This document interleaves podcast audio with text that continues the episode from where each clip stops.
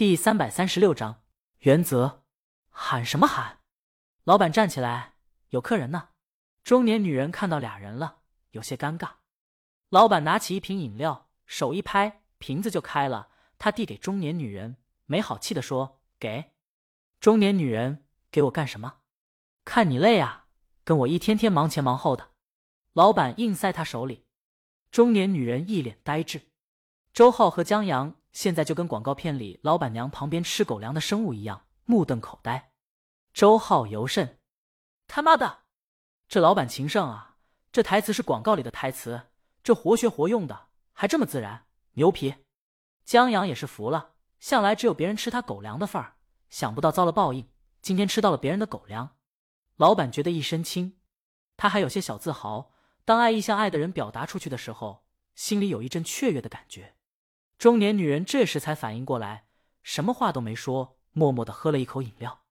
这老夫老妻的，突然在外人面前来这么一下，还挺让人猝不及防。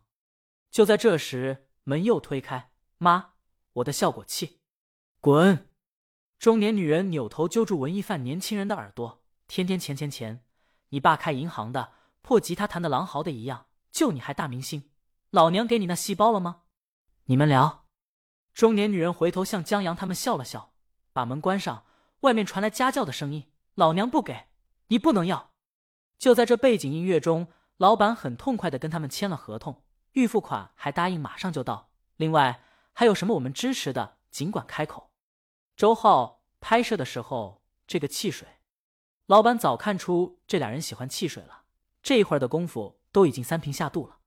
没问题，没问题。作为一个汽水厂，他们预算不多，但汽水还是管够的。明儿我给你们送半车过去。嗨嗨。周浩呛住了，他们签了合同，老板宋江阳他们出来，出来前还一人给他们一瓶饮料。外面走廊上，中年女人气喘吁吁，文艺范年轻人正委屈，我要学大魔王，跟你们反抗到底，谁也别想阻挡我的音乐梦。老板忙说：“别胡说，你能跟大魔王比？”文艺范年轻人梗着脖子，他妈也从小不让他做流行音乐，我老婆还自己拎着个破吉他在街头唱。挣了架子鼓，电吉他呢？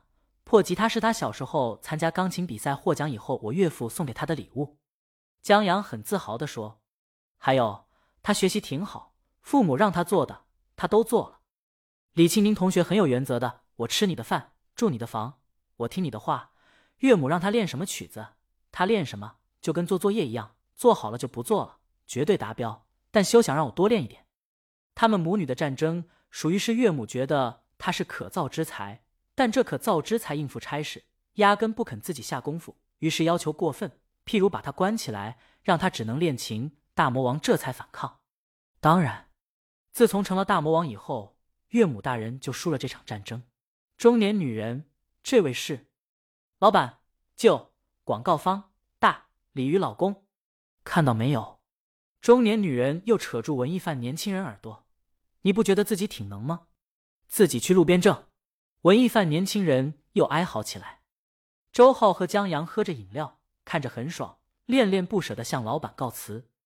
老板要送，周浩拒绝了，不用不用，看着点老婆，别累坏了。那行，老板朝他们摆手。在下了楼，出了这公司以后，周浩问：下周一开工，演员你有什么推荐？江阳还从话剧团请呗，自己家的产业。不支持自己人，支持谁？正好这次演员还是大叔和大妈，话剧团不缺老演员，大妈的演员倒是缺。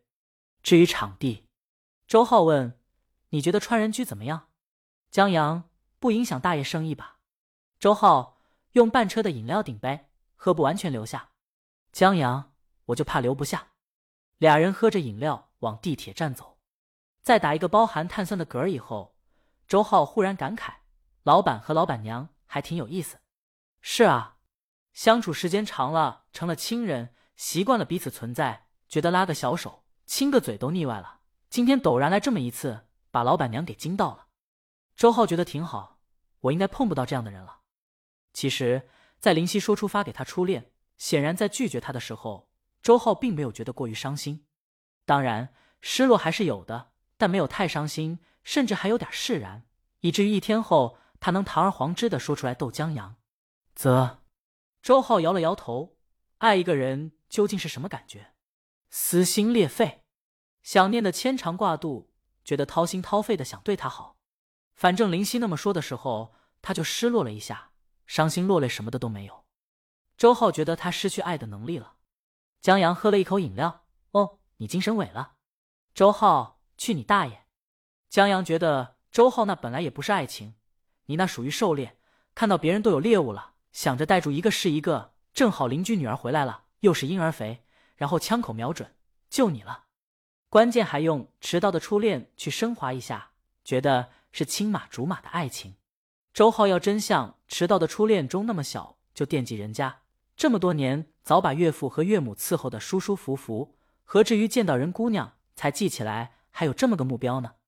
林夕当时肯定觉得莫名其妙，所以找了个初恋的借口。周浩这种行为特让江阳想起一个桥段。一个女的在闺蜜婚礼上遇到了前男友，前男友结婚了，身边人都结婚了，然后就想去遇见爱情，正好听到一首诗与远方类型的歌，就成了文艺咖，跑到大理遇到了一个人，但他遇到的其实是自己幻想的爱情。周浩跟他是同样的行为。哎，江阳摸了摸头，这桥段回去得写下来。他们说话间到了地铁站，把饮料喝干以后，把瓶子放到可回收垃圾的垃圾桶，一起下了地铁站。还是江阳请客，在坐上地铁以后，江阳安慰周浩：“你也别觉得失去了那什么能力。刚才婴儿肥的姑娘要手机，你还积极的跟个泰迪似的。”周浩在出了地铁以后，俩人分道扬镳。周浩开车回去了，江阳去找李清明。电梯女孩及时向韩小小报告：“你们江总监回来了。”韩小小，这俩人就不知道还有个公司吗？也不知道合作谈成了没有？他只能发消息问周浩：“周浩，谈什么工作？能不能关心下你们老板？我失恋了。”韩小小正好化悲痛为工作的力量。周浩觉得这公司就没个正常人。本章完。